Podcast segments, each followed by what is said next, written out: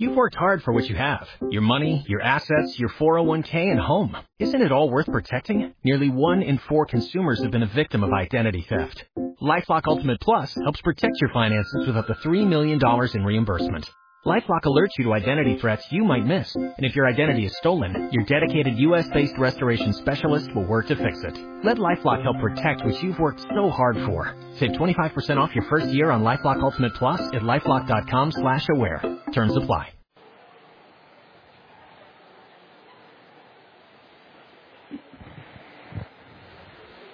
Buenos días.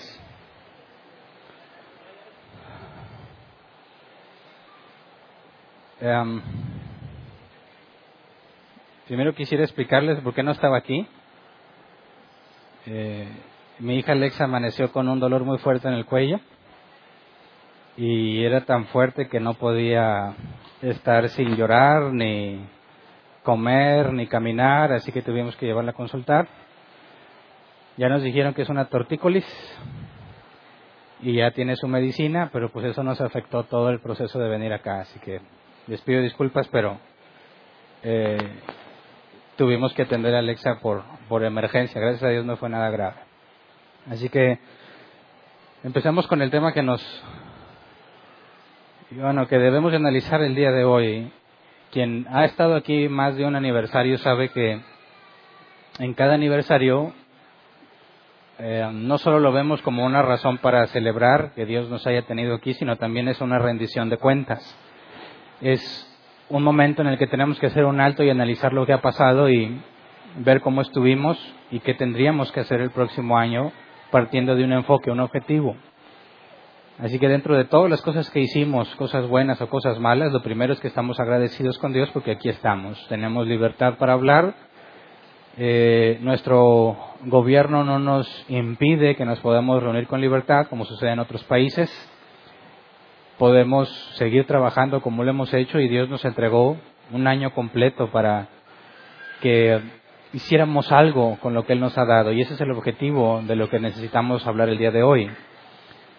Eh, vamos a primera de Pedro 4.10, que este es un objetivo que tenemos desde que cumplimos cuatro años. Primera de Pedro 4.10, nueva versión internacional, dice, cada uno ponga al servicio de los demás el don que haya recibido administrando fielmente la gracia de Dios en sus diversas formas. Aquí la palabra servicio es diaconeo en griego, que se traduce como ministro, siervo, mesero, o literalmente es levantar el polvo porque se está, te estás moviendo. Sabemos que en aquel contexto no hay pavimento, ¿verdad? Cuando alguien tenía que estar sirviendo, sobre todo imagínate la idea de un banquete, las personas que servían el banquete estaban levantando tierra por el movimiento que generan al prestar un servicio. De ahí viene la palabra diaconeo.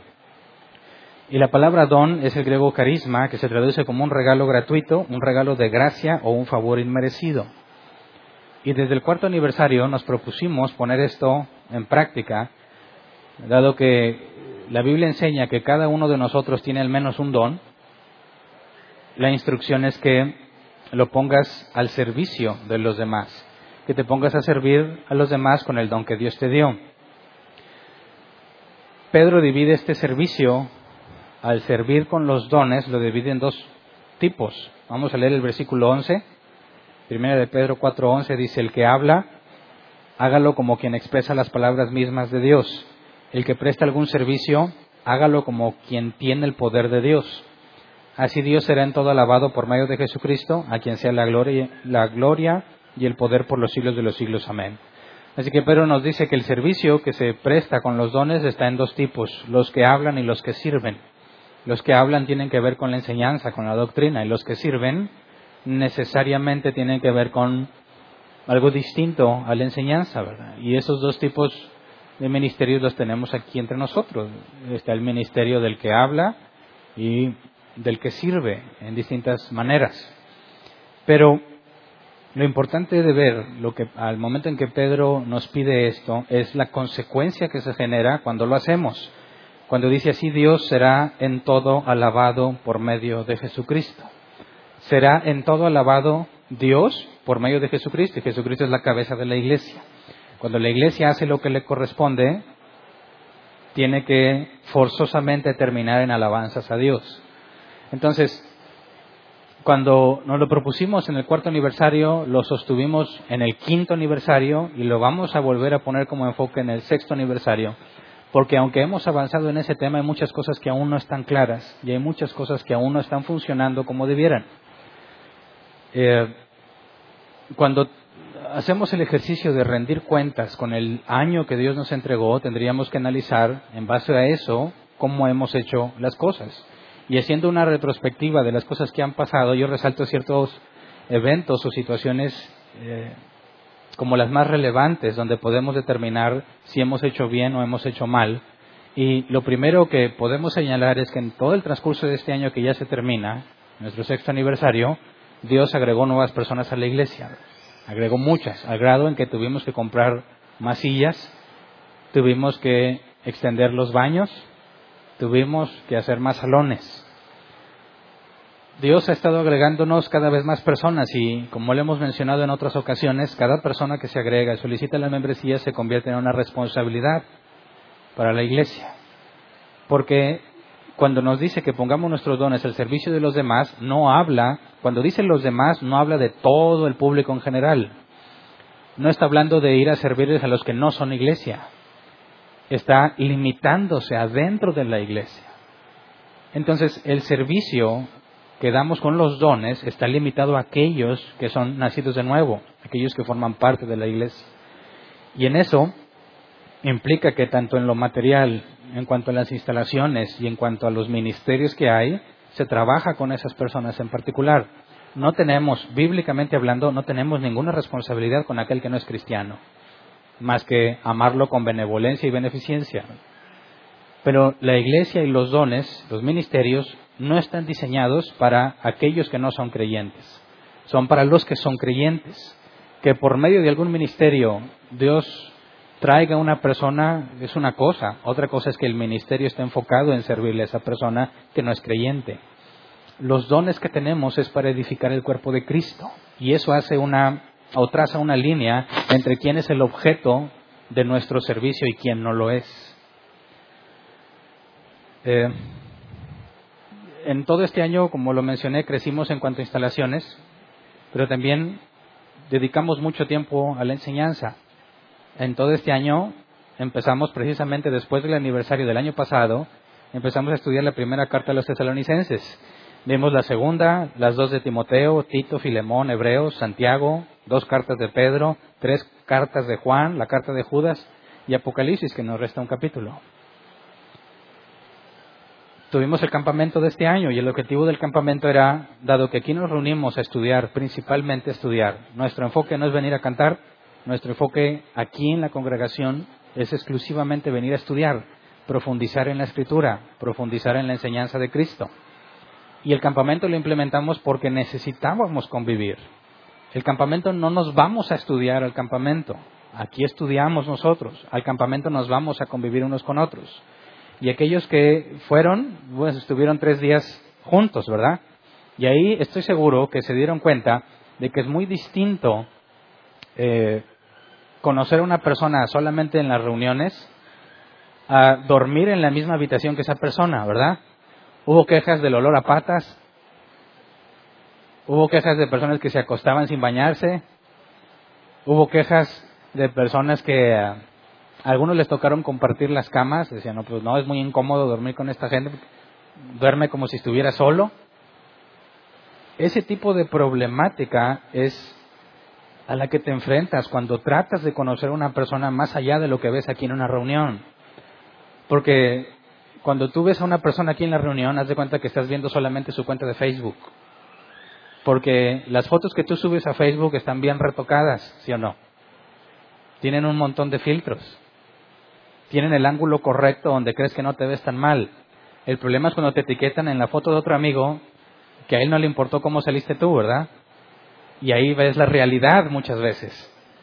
Bueno, cuando los cristianos vienen a la iglesia es como si estuvieras viendo su cuenta de Facebook. Ven o tú ves o ellos solo dejan ver ciertas cosas de ellos, pero no se muestran tal cual son.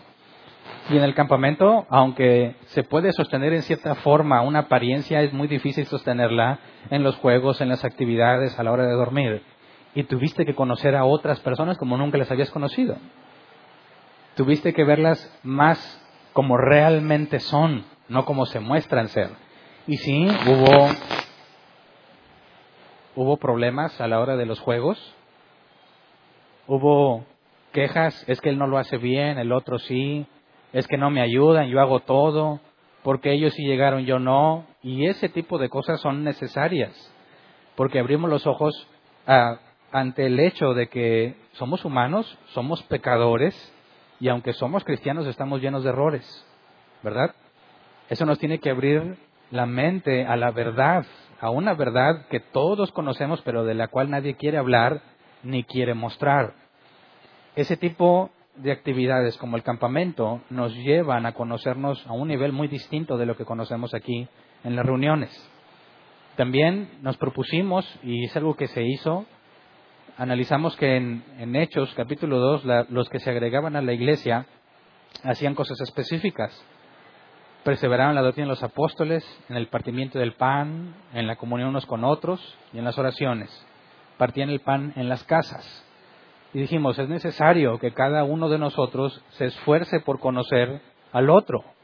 Teníamos situaciones en las que nos encontrábamos personas que platicaban que, aunque son de la misma iglesia, se daban cuenta que se topaban en la calle o estudian en la misma universidad o algunos tienen amigos en común y tuvo que haber sido por otra circunstancia en la que se dieron cuenta que eran miembros de árbol plantado porque aquí en la iglesia no se habían visto, no se habían conocido. Y dijimos, si vamos a enfrentar ese problema mientras seguimos creciendo y mientras Dios agrega cada vez más gente a la iglesia, es más difícil conocerlos a todos, es más difícil convivir con todos, sobre todo si esperas a que esa convivencia sea aquí en las reuniones. Por eso propusimos que la gente empezara a invitarse unos a otros, a un, un holocausto, olor fragante a Dios, una carne asada, lo que fuera. Y empezamos a ver en Facebook que se empezaban a reunir y subían fotos aquí y allá. En el área de enseñanza, los equipos que se formaron tenían que reunirse a estudiar. Y en esas reuniones a estudiar, obviamente iban a tener diferencias y obviamente se iban a conocer a un nivel más profundo, porque una cosa es cuando tú conoces a una persona, incluso en el campamento, donde no se tocaron temas doctrinales, y otra muy distinta es tratar de llegar a un acuerdo doctrinal cuando tienes opiniones diferentes conoces a la persona en otra dimensión que no hubieras conocido, si no se tocan asuntos difíciles, bíblicamente hablando, donde se van a generar eh, diferencias. Así que es bueno que hayan empezado los que entendieron la idea de que no puedes esperar a que aquí en la iglesia se dé ese compañerismo. Conforme vamos siendo más, va a ser más difícil. Pero, gracias a Dios, hubo algunos que hicieron el esfuerzo por invitar gente a su casa aunque no fueran del círculo que siempre platican, que se invitaron unos a otros para compartir la carne, el pan, los tacos, lo que sea, y trataron de llegar a una relación más profunda. Eso fue algo bueno. También, no sé si se han enterado, yo espero que todos sepan que hay un canal de YouTube, ¿verdad?, donde se suben las predicaciones. Hay mucho desfase entre lo que se enseña aquí y lo que y lo que se está publicando en el canal en cierta forma al principio era intencional. No queremos que la gente diga, pues no voy, al cabo lo veo en YouTube. No, necesitas venir, necesitas convivir con los demás creyentes tienes que estar aquí. Y no queríamos que el canal se convirtiera en una excusa para no venir, que al cabo mejor lo ves allá, o transmisiones en vivo. ¿Por qué no lo transmiten en vivo? ¿Por qué? Porque ya no vas a venir. ¿Me equivoco? Dice, pues ¿para qué voy? Mejor aquí lo prendo y de aquí lo veo, en la comodidad de mi casa. Pero no se trata de eso, no se trata de que estés cómodo. Se trata de que obedezcas a Dios y te reúnas en el cuerpo de Cristo. Pero Dios ha usado mucho ese canal. No voy a mencionar nada de aquí de México, menos de la ciudad, porque no es el objetivo. Pero fuera del país ha habido muchas cosas que han sucedido, no sé si ustedes se han enterado. No sé si han visto las cosas que publican o los comentarios que hacen en los videos. Hay cosas a favor y hay cosas en contra. Hay gente que está muy molesta con lo que se, con lo que se predica y se queja. y hay gente que está agradecida. Pero en particular quería hacerles ver que los videos que están ahí, de las cuales todos somos parte de eso, porque cada persona que se congrega aquí, cada persona que ofrenda, hace que este lugar esté funcionando. Y cuando se publica un video de esos, lo que las personas están viendo no es lo que yo hago, es lo que todos hicimos para que eso suceda. Así que todos estamos involucrados en lo que está pasando en esos canales, en esos videos. Son 129 mil veces las que se han visto los videos. Algunos las ven para criticar, a otros les ha servido, pero hay personas que me escriben y me siguen escribiendo diciendo que a través de esos videos han podido comprender cosas que no habían comprendido y que han entendido y aprendido cosas que no les habían enseñado. Hay personas que me dicen que eran pastores y a través de los videos se dieron cuenta de su enseñanza equivocada y renunciaron a los cargos que tenían con tal de no seguir predicando algo que no se ajusta a la doctrina bíblica. Han escrito otros que aseguran que eran líderes de organizaciones muy grandes con mucha gente a su cargo que al ver las predicaciones, Dios les dio la convicción de que estaban equivocados y renunciaron a todo lo que tenían. Pastores renunciando, líderes renunciando, obviamente después del procedimiento correcto. Algunos, no a todos de los que me han escrito, algunos les ayudé a entender cómo es que bíblicamente debes primero hablar con tus líderes, hablar con los pastores y luego determinar si realmente eh, hay ignorancia o conscientemente contradicen la escritura. Y en los casos donde los líderes de esos lugares se negaban a hacer correcciones doctrinales a pesar de que están en contra de la escritura, fue cuando tuvieron que renunciar a lo que habían hecho. Eh, hay otras personas que no eran líderes ni pastores, pero cuando se acercaron con las preguntas que les surgieron a partir de los, de los videos, terminaron expulsados. Así que ha habido un impacto en distintas partes con lo que se está enseñando. Y lo más grave de ese asunto es que de las personas que yo conozco, porque no todos me escriben los que están en esa situación, pero de los que conozco han salido a buscar iglesias con doctrina bíblica y me han preguntado, ¿conoces a alguien en Colombia? ¿Conoces a alguien en Miami, en Phoenix, en Perú, en Lima? Ahorita les doy la lista de países donde la gente está teniendo un problema porque salen a buscar doctrina bíblica y no la encuentran. Dicen, ¿qué hacemos? Ya buscamos en todas las regiones, yo les he pasado directorios de iglesias que tienen una doctrina muy similar y no hay nada ahí donde ellos están. Dicen, ¿qué se, hace, qué se debe hacer en ese caso? Pues ustedes se reúnen a estudiar. Y déjenme les muestro la lista de las personas de los países de los que me han enterado, o distintas ciudades del mismo país, donde tienen esta problemática. Ecuador, Londres, Canadá, Islas Canarias en España, Perú, Uruguay, Portland, Oregon en Estados Unidos, Miami, Phoenix, Estados Unidos, Houston, Argentina, Venezuela, Santander, Colombia, Cali, Colombia, Bogotá, Colombia y otros. Específicamente en Cali, Colombia y en Bogotá hay grupos de personas que al no encontrar iglesias con doctrina bíblica han decidido reunirse a estudiar lo que está en los videos de árbol plantado. No hay quien les enseñe y están dependiendo de los videos hay un grupo en Bogotá y ellos hace poco escribieron un video, no sé si te lo vieron todos, donde decían ellos, nosotros somos Árbol Plantado Bogotá, Colombia. Estoy pendiente, estamos pendientes con ellos para ayudarlos. Vamos a, claro que nos importa la situación en la que están.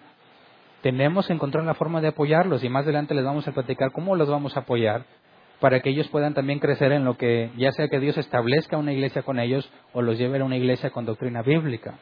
En Cali, Colombia, hace poquito me enteré, me informaron que hay otros dos grupos, un grupo de adultos que se reúnen a estudiar porque no encontraron iglesias con sana doctrina y un grupo de jóvenes que están entre los 16 y los 25 años que se reúnen cada semana a estudiar porque en sus iglesias no les dan doctrina bíblica. Ahora esto lo menciono porque quiero que te des cuenta de que lo que estamos haciendo aquí y para lo cual todos estamos aportando y ayudando, no nada más está aquí funcionando se está yendo a lugares que nunca nos imaginaríamos que Dios pudiera usarlo. Hay mucha necesidad. Yo les pregunté aquí a quién de Dios le dice que se debe ir a Colombia y nadie me ha dicho nada.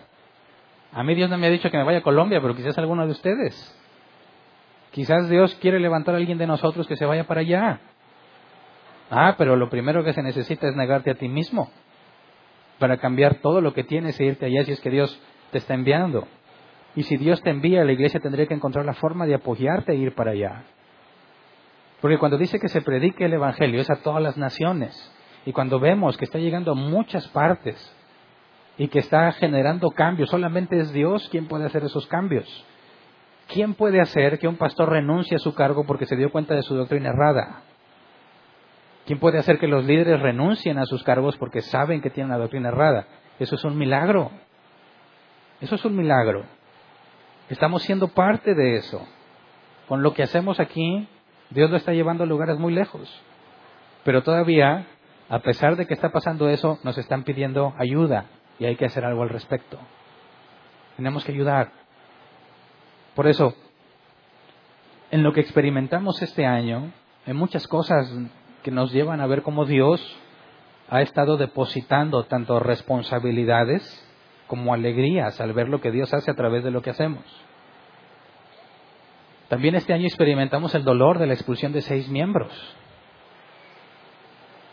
Pudimos ver en carne propia la aplicación de Mateo 28 hasta sus últimas consecuencias.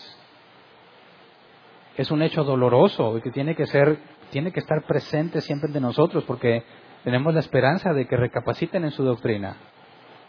Tenemos la esperanza de que vean el error doctrinal porque su error era fundamental. ¿Verdad? confrontamos la murmuración que eso generó y lo confrontamos públicamente, como sucedió en el capítulo de los Hechos, capítulo 5. Al haber murmuración en la iglesia, los apóstoles convocaron a todos y se trató públicamente ese tema.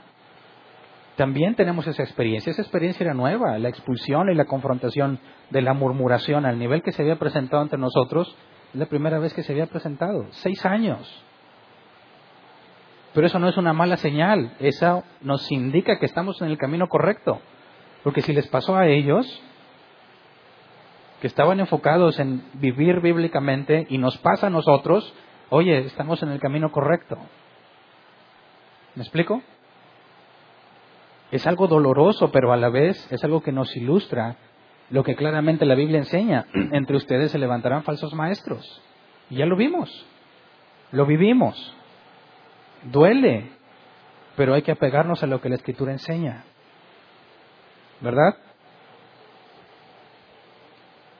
Cuando pensamos en todo lo que hemos hecho, hay una cosa que también debemos tener muy presente, a excepción del campamento, obviamente, porque nos cobran por ir allá, y a excepción de que nos pongamos de acuerdo en algunos eventos para comprar comida para nosotros, todo lo demás ha sido gratuito. Todo lo que se hace aquí, si se quieren llevar audios, videos, todo que tiene que ver con la enseñanza y con el funcionamiento de la iglesia, todo ha sido gratuito y de eso todos somos parte. Las personas se han beneficiado gratuitamente dentro y fuera de árbol plantado. Y eso también es algo que debemos ver, que Dios ha sostenido la congregación. ¿Cuántas veces hemos tenido problemas para pagar la renta? Que no se alcanza para pagar servicios. ¿Cuántas veces tenemos números rojos y aún así van seis años en que no se le exige a nadie pago alguno? no se le exigen diezmos ni nada amenazándoles con que Dios los va a maldecir si no dan. Ha sido voluntario y llevamos seis años sin que esto se caiga. Eso es otro milagro. ¿No lo crees? ¿No te parece un milagro que la gente esté dispuesta a trabajar gratuitamente sin recibir un peso solo con la intención de beneficiar a alguien? Eso no es natural. Ahora, hacerlo durante seis años, menos natural todavía. Tenemos mucha evidencia de que Dios nos ha sostenido. Tenemos mucha evidencia de que Dios está depositando responsabilidades y que de cierta forma hemos estado saliendo adelante. Pero también no sería correcto omitir las cosas que hemos hecho mal. No podríamos hablar de un examen de conciencia como iglesia si no mencionamos las cosas que han estado mal. Cuando hay discusiones y pleitos entre nosotros, Pablo dijo es necesario que haya disensiones entre ustedes. Eso no es un problema. ¿Estamos de acuerdo?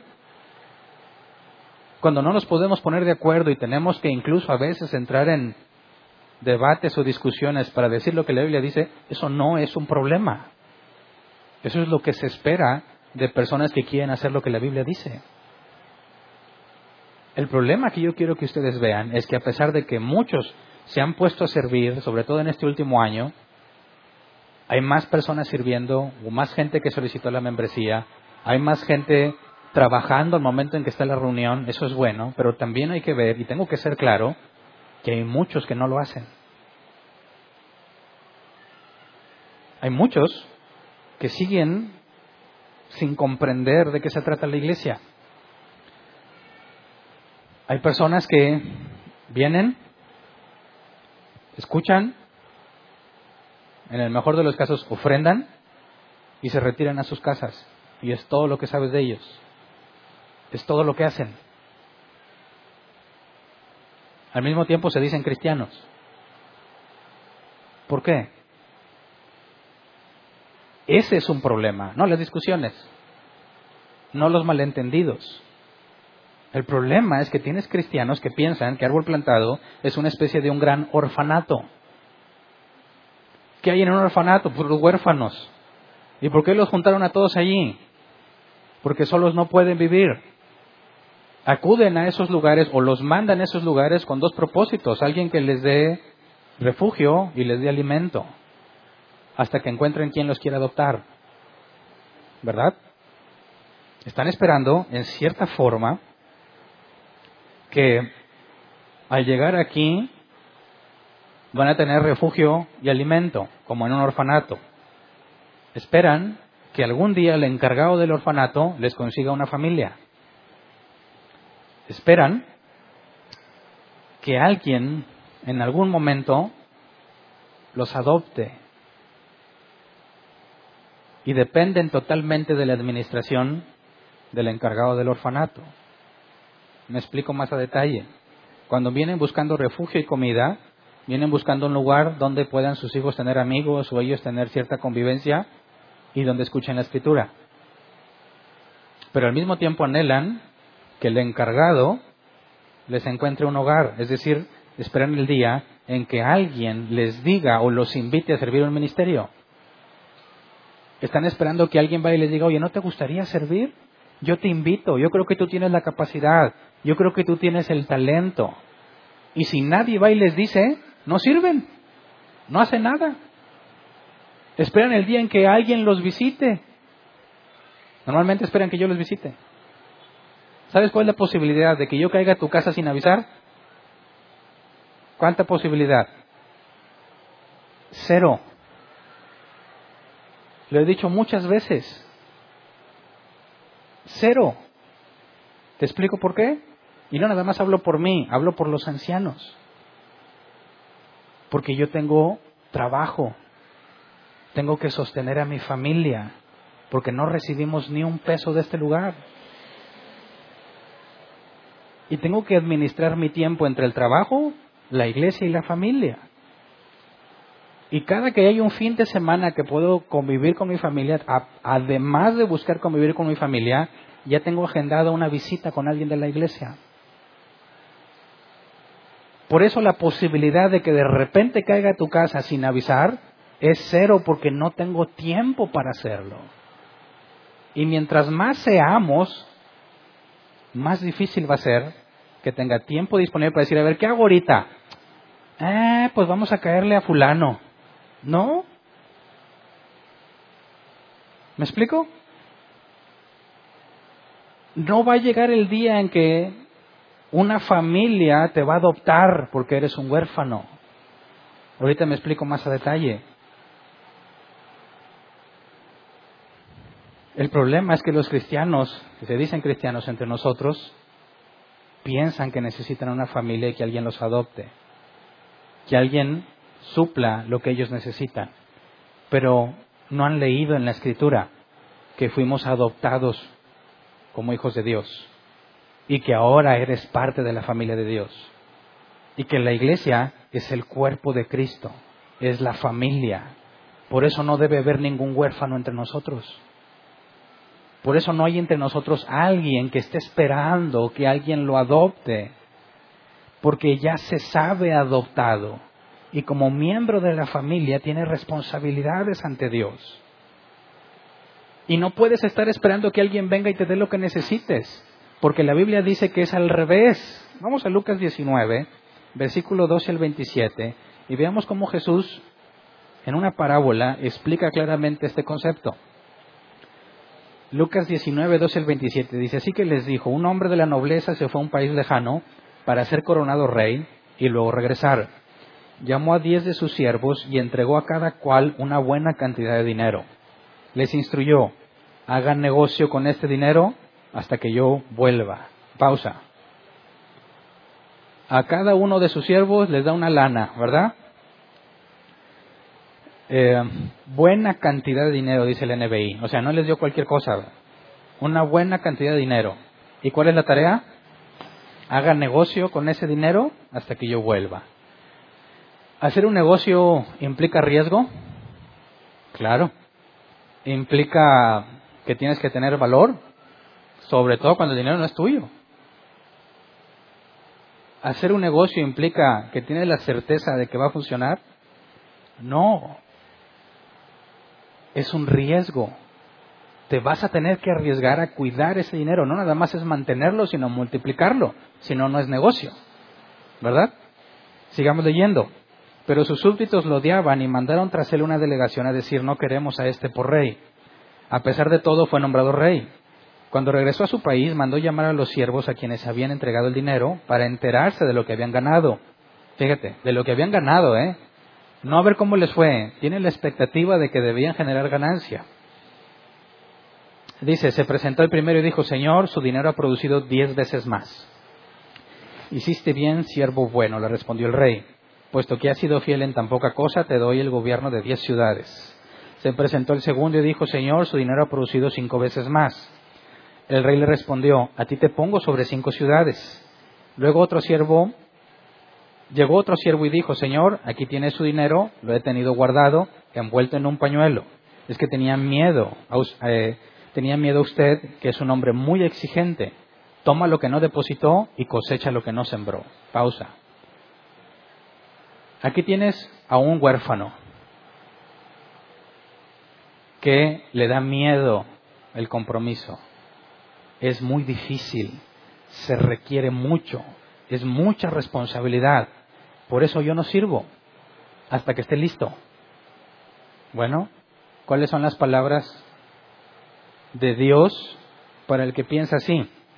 El rey le contestó, siervo malo, con tus propias palabras te voy a juzgar. Así que sabías que soy muy exigente, que tomo lo que no deposité y cosecho lo que no sembré. Entonces, ¿por qué no pusiste mi dinero en el banco para que al regresar pudiera reclamar los intereses?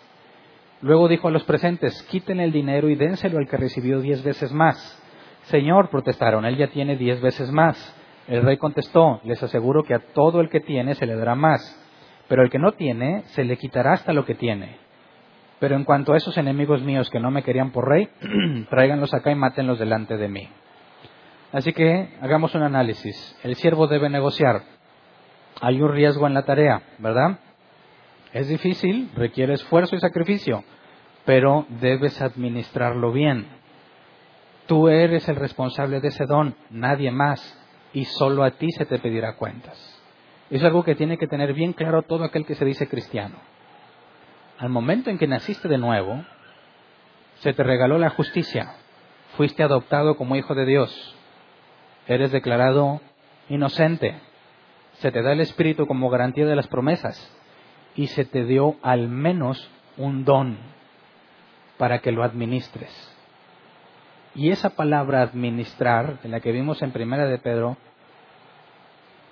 pongan el servicio, los dones al servicio de los demás, administrando fielmente la gracia recibida.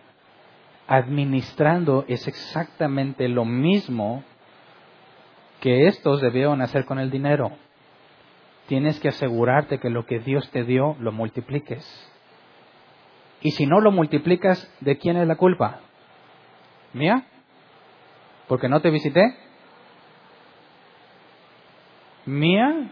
¿O de alguien más porque no fueron a invitarte al ministerio? ¿De quién es la culpa? Tuya. Tuya. Y eso lo debes de tener bien claro. Si estás esperando hacer algo en la iglesia hasta que se cumpla una condición específica, está siendo muy negligente. Por eso, la idea del huérfano que espera con ansias que un día llegue alguien una familia amorosa adoptarlo y al fin se sienta amado. No, ya fuiste adoptado, ya eres parte de la familia del Dios y te dio un don que administrar, al menos uno. Y si no estás haciendo nada con ese don, estás en serios problemas. Porque tú no sabes si hoy mueres o viene Cristo hoy y se te va a pedir cuentas. ¿Y qué vas a decir? ¿Era mucho compromiso? Yo sé que esto es cosa seria, por eso no hice nada. Ten, aquí está lo que me diste. Siervo malvado. Mi obligación es hacerte ver que si no estás haciendo nada con el don que tienes, estás siendo un malvado un siervo malo. Los ministerios que tenemos en la iglesia, no sé si puedes ver cuánta necesidad hay. Hasta dónde Dios nos está llevando el mensaje que estamos predicando. A gente que no lo tenía y que no tenía forma de escucharlo. ¿Y tú te das el lujo de no hacer nada? ¿No hay necesidad aquí en nuestra ciudad? ¿Cómo es que eres tan indiferente a eso, pero al mismo tiempo aseguras que eres cristiano. ¿Sabes? Los ministerios en árbol plantado, y eso también quisiera aclararlo bien, no tienen como objetivo, eh, no tienen como único objetivo servir a la gente. Es parte de, como lo leímos en, en la carta de Pedro, es parte de. Pero el objetivo principal es que aprendas a servir. ¿Me explico? Cuando tenemos el área, por ejemplo, de um, ujieres o de enseñanza, algunos dicen, no, pues es que no estoy preparado. ¿Sabes? Eso ya lo sabemos, ¿verdad? No, voy a esperarme hasta estar listo para entrar. Eso nunca va a pasar. Porque ¿cómo es, ¿cuál es la única forma bíblica en la que eres edificado? cuando sirves a los demás. ¿Me explico? Nunca va a llegar el día en que estés listo para servir si no sirves aunque no estés listo. ¿Me explico? Así que nuestro objetivo en los ministerios de árbol plantado no es únicamente servir a la gente. Servir a la gente es la consecuencia de que te hayas puesto a servir. Nuestro objetivo es que te pongas a servir, que empieces a administrar el don que Dios te dio. Segundo, el objetivo no es hacer que la gente se sienta bien. Lo comento porque ha habido comentarios, y lo debo decir, a lo largo del año, de personas que dicen, mira, pues a mí no me gusta lo que están haciendo. Yo creo que se puede hacer mejor. Ah, ¿Alguien pone en duda eso? No, claro que cualquier cosa que hagamos se puede hacer mejor. Eso no es el problema. Pero el que asegura que se puede hacer mejor no está haciendo nada. El que dice, ¿sabes qué? Pues a mí no me ayuda mucho eso que estás haciendo. Está bien, ok, a lo mejor no te ayuda mucho. Pero el objetivo no es hacer que te sientas bien. El objetivo es darle a los que nacieron de nuevo un lugar donde se pongan a aprender cómo administrar los dones. Y los errores que se van a generar, toda la iglesia debe estar dispuesta a aceptarlos porque es el precio que pagamos para que él aprenda. ¿Me explico? Si algún día le damos la oportunidad a alguien que se ponga a enseñar y dice puras cosas medio extrañas en la predicación, no decir, bájenlo y que nunca más se vuelva a subir. No, no, no, no. Vamos a pagar el precio de los errores que él comete con, con tal de aprender. ¿Sabes qué? Si te equivocaste, o sea, Moisés no se subió al arca. ni a la del pacto ni a la de Noé. Y que te equivocaste, no hay problema, lo importante es que aprendas. Cuando tienes a alguien en los sugieres y, oye, no te avisó que no podías estacionar, o no te avisó que ese lugar es así o es especial para las madres con hijos, no te dijo de forma adecuada, está aprendiendo. Y ese error es el precio que pagamos para que aprenda. ¿Me explico? Así que cuando dicen, oye, es que a mí no me parece muy bien, lo digo con todo respeto, ¿sabes qué? Me tiene sin cuidado. Porque lo que importa es que él aprenda a hacerlo. porque se le va a pedir cuentas del don que Dios le dio. Y si a ti no te parece muy bien, sale sobrando. Ponte a aprender tú en lo tuyo y cuando te equivoques te vamos a tolerar igual. Pero si no estás haciendo nada y esperas que te tratemos bien, no entiendo qué te hace pensar que eres cristiano. Cuando hablamos de que estamos en una familia, y quiero que seamos honestos, ¿en la familia es pura felicidad? ¿No hay discusiones? ¿No hay pleitos? ¿No hay disciplina?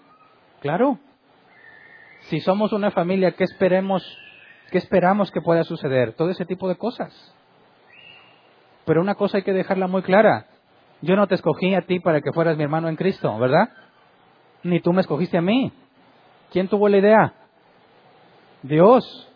Así que al igual que una familia, yo no escogí quiénes son mis hermanos. Dios los escogió. Pero no hay nada que pueda cambiar el hecho de que es mi hermano. Y si soy una familia con él, si somos la misma familia, vamos a tener que aprender a tratarnos. ¿Me explico? Ahora, y esto que digo no lo hago para que te sientas bien.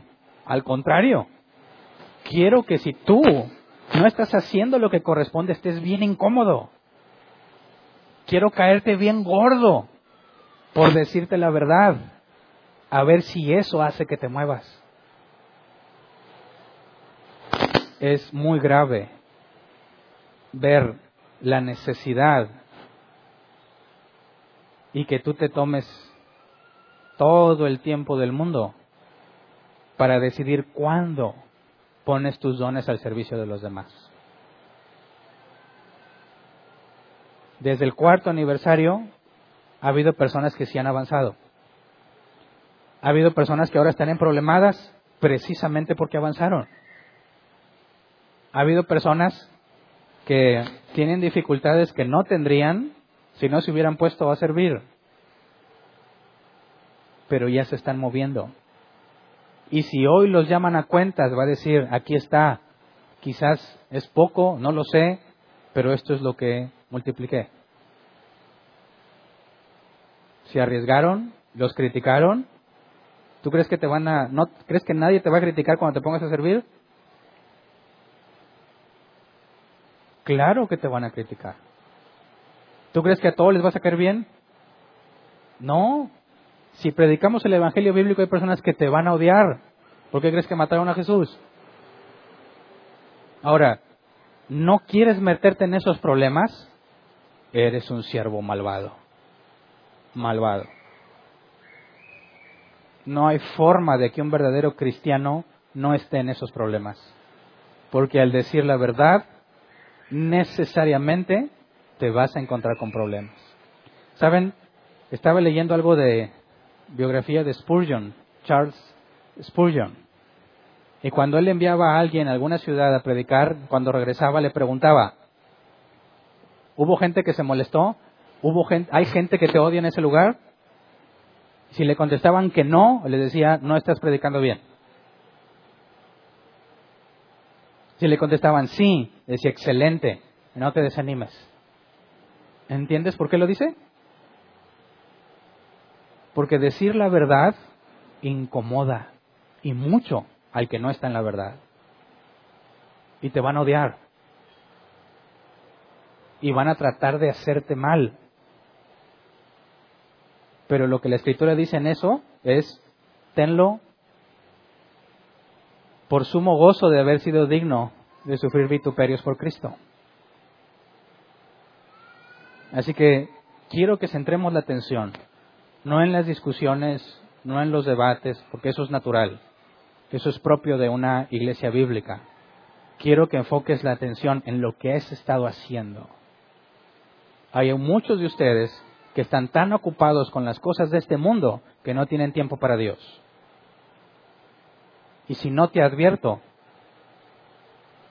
se me va a demandar a mí.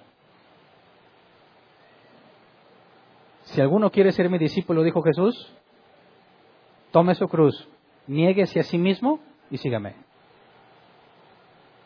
Si estás esperando el día en que vas a tener tiempo para hacerlo, no va a llegar. tienes que hacer el tiempo. Hazlo. Se te va a demandar a ti. No me vas a poder echar la culpa a mí, ni a nadie más. Es que Hernán no me explicó. No va a decir Hernán malvado, siervo malvado. Tú. ¿Saben?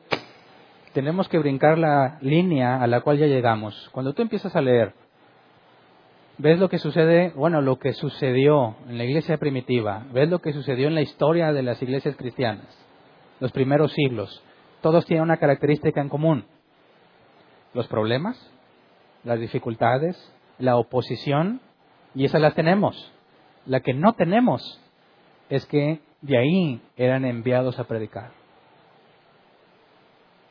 Esa no la tenemos. ¿Por qué? ¿Acaso ninguno de ustedes estudia? ¿Acaso no hay aquí nadie que conozca la Biblia? ¿Acaso no hay aquí nadie que sepa la, doctrina fundamental? Estoy seguro que sí hay gente aquí. ¿Y qué están haciendo con eso que saben? ¿Por qué no tienen un grupo en otra parte donde empiezas a enseñar la escritura? ¿Porque no te lo he pedido? ¿Necesito pedirte que lo hagas? ¿Sabes? La iglesia de Jerusalén estaban muy felices todos juntos, ¿verdad? ¿Qué tuvo que hacer Dios para que salieran a predicar? Traer persecución. ¿Necesitas eso? Necesitas que Dios te obligue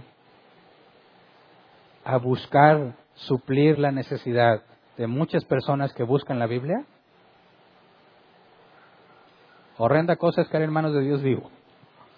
Pablo decía, ay de mí si no anuncio el Evangelio. Honestamente,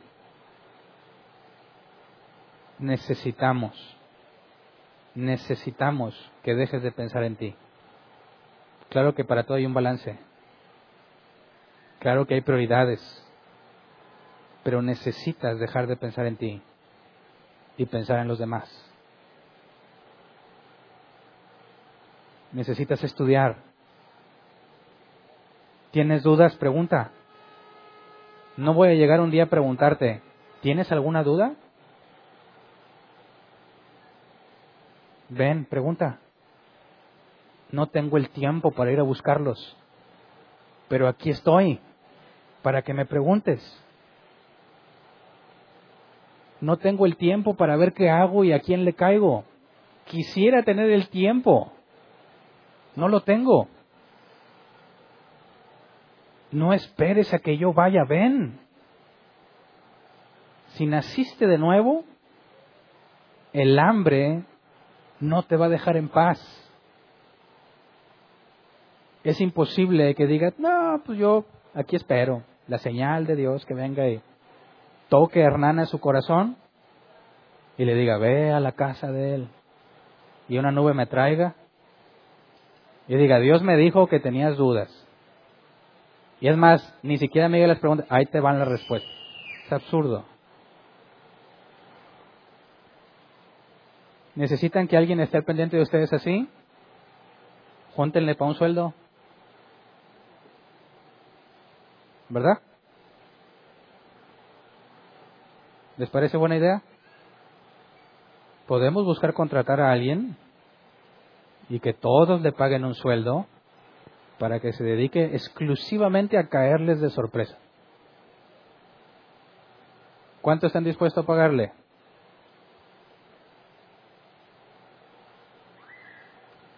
Tenemos que ser realistas.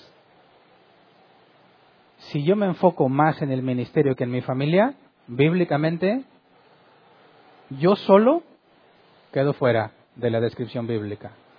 ¿Verdad? Si yo pongo primero ustedes antes que el tiempo con mi familia, yo solo quedo fuera del criterio bíblico y no podría, ser, no podría servirles como lo hago. Entiendan, entiendan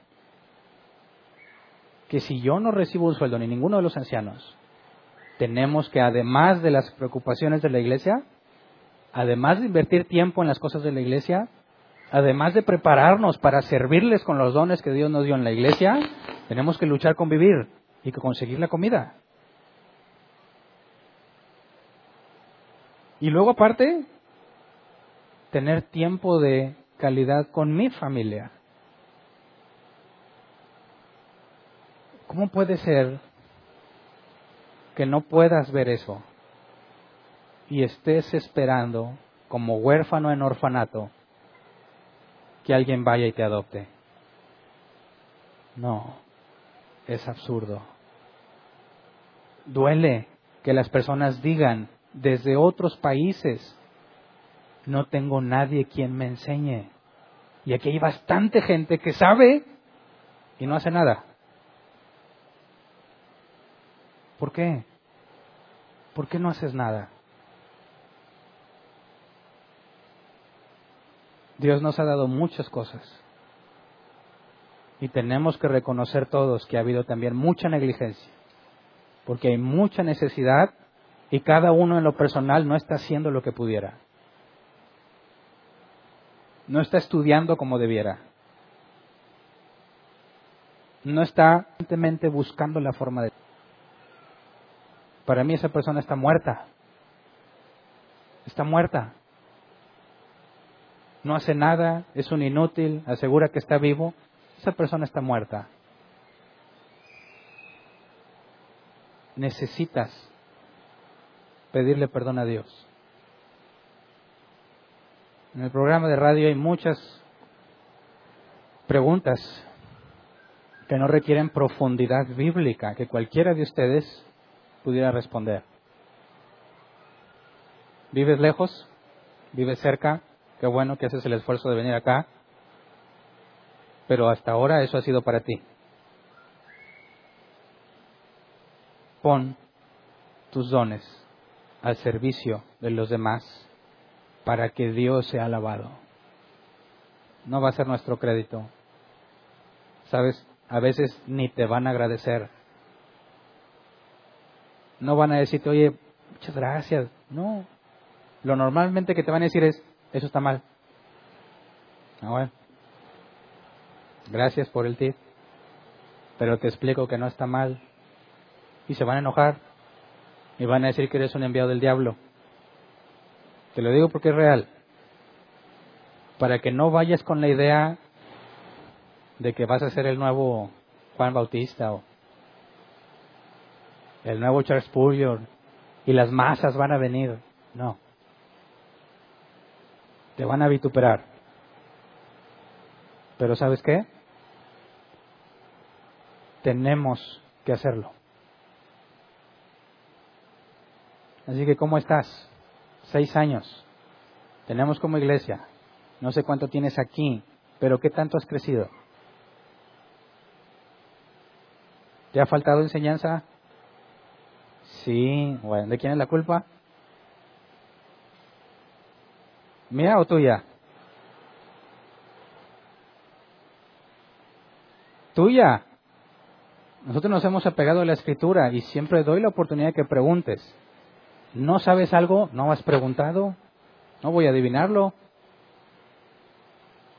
Entiéndeme, agarra tu responsabilidad, administra el don que Dios te dio y vamos a ver con mayor alegría las cosas que Dios hace entre nosotros y por medio de nosotros. Él va a ser glorificado por más gente. Él va a ser alabado. La gloria es para Él. Nada de eso nos lo vamos a quedar. Vale la pena saberte usado por Dios a pesar de lo que eres. A pesar de quién soy, Dios me ha dado el honor de usarme. Lo único que se requiere es que te niegues a ti mismo, tomes tu cruz y lo sigas. Así que vamos a ponernos de pie, vamos a orar.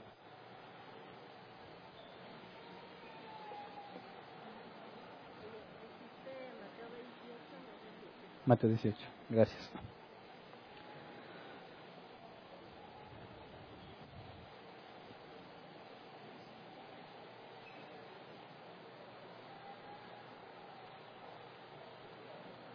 Quisiera que vieras esto. Si tú puedes ver, es algo que todos debemos ver, que a pesar de que si tú eres alguno de los que han empezado a trabajar, sabes que hay algo más que puedes hacer. Sabes que te puedes esforzar más. ¿Verdad? El que no ha hecho nada, pues bueno, con mayor razón debe estar consciente de su problema y de que solo él, solo él es responsable. Pero a pesar de eso, sigues aquí. ¿Por qué? A pesar de lo negligente que has sido, sigues aquí. ¿Por qué? Porque Dios no te ha desechado.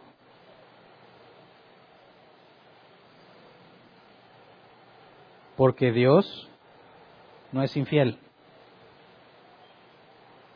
Porque aun cuando somos negligentes, Él no lo es.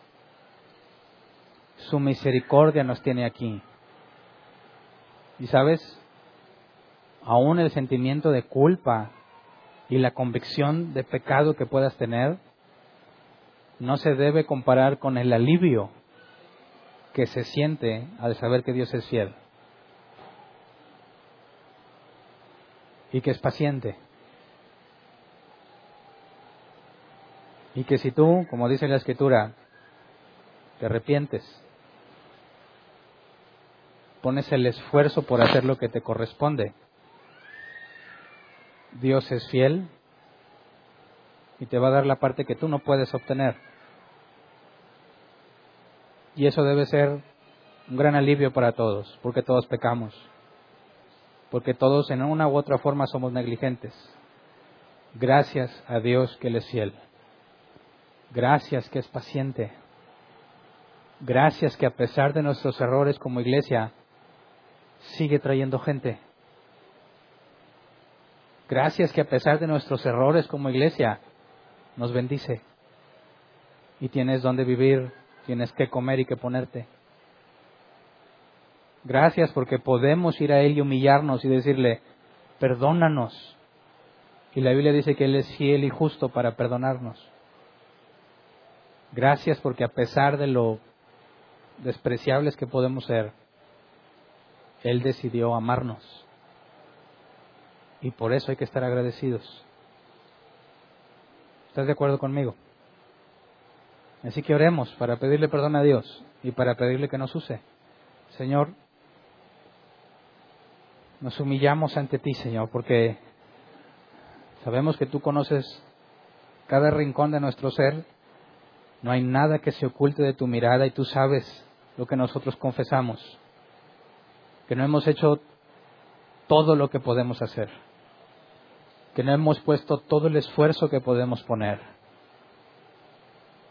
que no nos hemos tomado el tiempo que se requiere para ti, Señor, para servirte, que hemos sido negligentes en el estudio de tu escritura, que quizás hemos estado dependiendo de los dones de otros en lugar de administrar los nuestros. Perdónanos, Señor, por haber sido siervos malvados,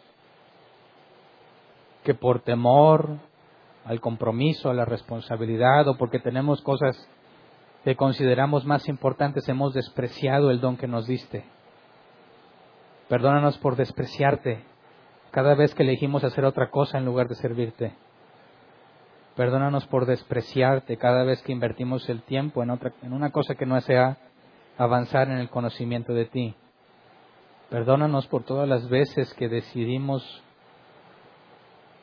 nuestra conformidad, nuestra comodidad, en lugar de venir y padecer como soldado de Jesucristo. Perdónanos por ser flojos y holgazanes. Perdónanos, Señor, por ser personas que no viven de forma congruente con lo que se supone que somos. Cámbianos. Abre nuestro entendimiento. Pone en nosotros el querer como el hacer, Señor. Sabemos que tú eres fiel, que tú eres bueno, que por medio de Cristo podemos acudir confiadamente al trono de la gracia. Que por medio de Cristo, nuestro sumo sacerdote, hay perdón para nuestros pecados. Límpianos, Señor, y perdónanos. No nos hagas como los incrédulos. No nos dejes sin corrección. Permítenos no ser indiferentes ante la necesidad. Permítenos, Señor, que la necesidad de otros que genuinamente te buscan esté calando profundamente en nuestro interior hasta que hagamos algo. Concédenos ver las vidas difíciles que llevan otros buscando tu palabra, que cometen errores porque la ignoran, que te han pedido, Señor, por alguien que los enseñe y nosotros, que nos has dado todo para hacerlo, que nos has dado salud, tiempo, dinero, que tenemos todo lo que se requiere, Señor, y hemos decidido no hacerlo porque no, lo, no nos parece tan importante. Perdónanos por negarnos a hacer lo que nos corresponde como siervos. Perdónanos por negarnos, Señor, a hacer lo que corresponde como hijos tuyos, por amarnos más a nosotros mismos que a nuestros hermanos en Cristo. Así que según tu misericordia, Señor, y como lo dice tu palabra, sabemos que eres fiel para perdonarnos. Danos la convicción para seguir adelante. Danos la capacidad para hacer frente, hacer frente a cada responsabilidad que nos has puesto. Danos la capacidad para encontrar la forma de ayudar a nuestros hermanos en otros países. Danos la capacidad para ir en nuestra ciudad, en nuestro país también, no nada más fuera. Concédenos, Señor, crecer como iglesia sin la necesidad de la persecución, que podamos salir y hablar de lo que nos has enseñado a aquellos que están buscando tu palabra, aquellos que no te conocen, aquellos que tú has elegido, Señor, que por medio de la predicación que salga de nuestros labios vendrán al conocimiento de tu palabra. Concédenos ser testigos de tus milagros, ser testigos de la inmensa alegría al ver que alguien ha sido hecho nueva persona, Concédenos la inmensa alegría de sabernos útiles para el crecimiento de los demás. Ayúdanos, Señor, a tener fresco en la mente lo que nos has enseñado. Abre nuestro entendimiento para escudriñar las escrituras y saber cómo responder aquellos que tienen dudas, aquellos que nos preguntan y aquellos que no estaban ni siquiera planeando hablar con nosotros, pero de alguna u otra forma nos pusiste a hablar en ese lugar haz lo que consideres mejor entre nosotros como iglesia y en lo individual. No queremos ser un club social. No queremos ser un montón de personas que solo se conocen superficialmente. Queremos ser una verdadera familia en Cristo. Queremos que se cumpla lo que dijiste en Juan 17, que seamos uno, que nos amemos, que toda la gente vea que somos tuyos por la forma en la que nos amamos, y eso será a través del servicio. Concédenos, Padre, ser conscientes de las necesidades de nuestros hermanos, conscientes de nuestra realidad, para poder empezar a trabajar este año en corregir lo que está deficiente, tal como le pediste a las iglesias en Apocalipsis. Corrige lo deficiente. Concédenos, Señor, permanecer firmes a pesar de las negativas críticas que recibimos, a pesar de la, de la mala fama que se nos puede generar en el momento en que predicamos tu Evangelio. Concédenos, Señor, soportar lo que venga como tus siervos, los apóstoles y tus hijos lo soportaron, Señor, como está testiguado en la Escritura. Que a ti sea la gloria y la honra, Señor, en todo lo que hacemos como iglesia y en lo individual. Amén. Pueden sentarse.